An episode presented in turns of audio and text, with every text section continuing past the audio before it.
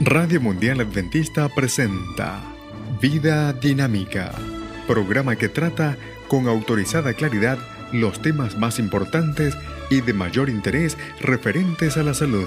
Vida Dinámica, salud y vigor para toda la familia. Con el licenciado Rodrigo Josué Rivas.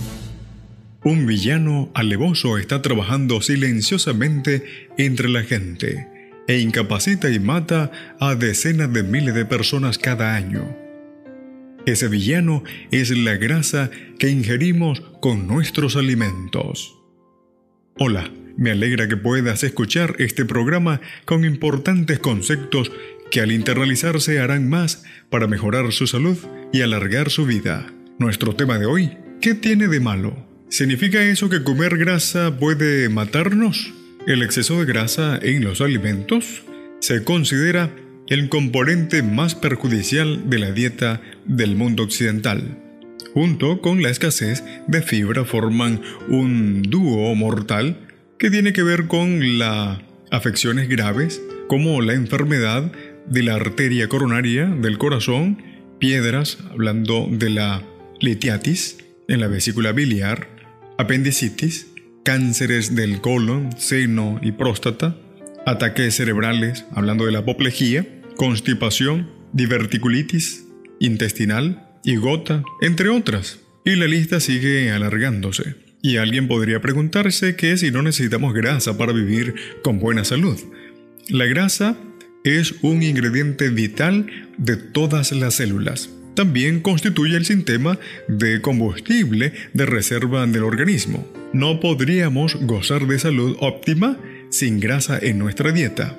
Los problemas se presentan porque la mayor parte de la gente come grasa en exceso, con frecuencia en formas que el cuerpo no puede procesar. Sabemos que un automóvil funciona mejor cuando se usa el combustible adecuado. Podemos hacerlo funcionar con querosén, pero arruinaríamos el motor. Del mismo modo, el combustible indebido daña el motor del cuerpo, aunque eso no se percibe de inmediato porque el cuerpo saludable tiene grandes reservas. Hasta 90% del hígado y los riñones pueden ser destruidos antes de que estos órganos fallen. Cuando una persona experimenta el primer dolor por angina o ataque del corazón, el diámetro de las arterias coronarias en lugares importantes de ese órgano puede haberse reducido en 80 y 90%. Entonces la pregunta está clara,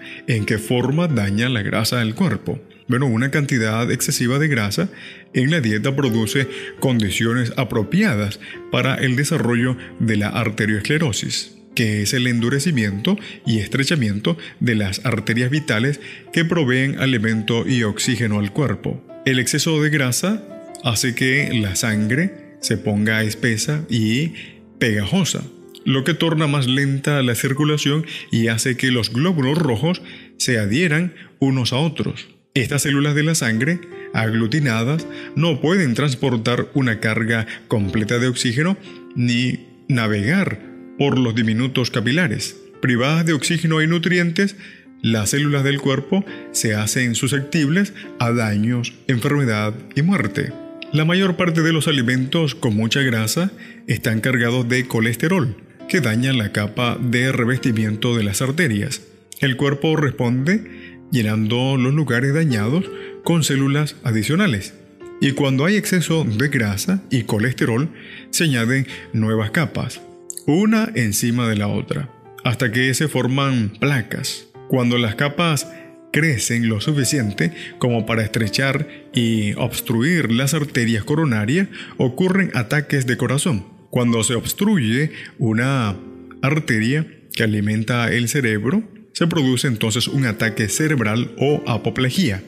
Algunos de los subproductos de la digestión de la grasa tienen que ver con el desarrollo de ciertos cánceres. Estas sustancias con frecuencia causan irritación e inflamación de las paredes intestinales y pueden ser un factor en la producción de colitis y de cáncer del colon. Sin embargo, cuando hay suficiente fibra, las heces se mueven con rapidez a lo largo del intestino, con lo que dejan menos tiempo a los tóxicos cancerígenos para que dañen las paredes intestinales. Por otra parte, el exceso de grasa en la sangre es uno de los factores que impide la producción de células que actúan en el sistema de inmunidad.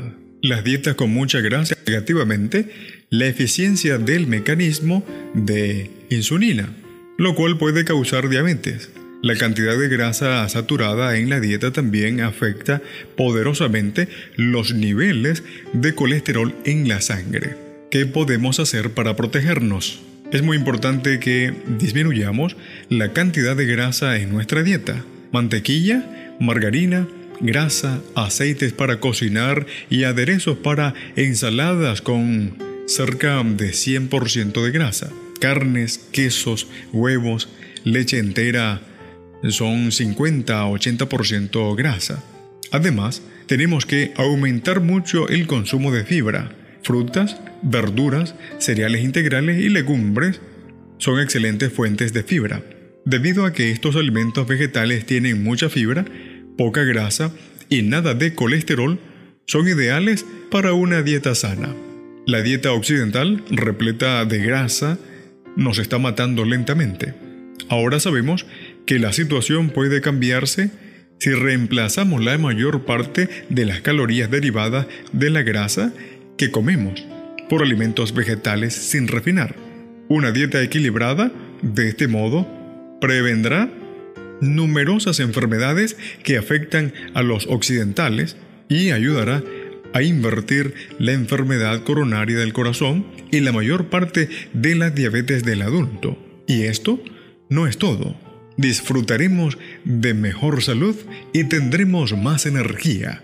Además, podremos ingerir un mayor volumen de alimento y de todos modos perder peso.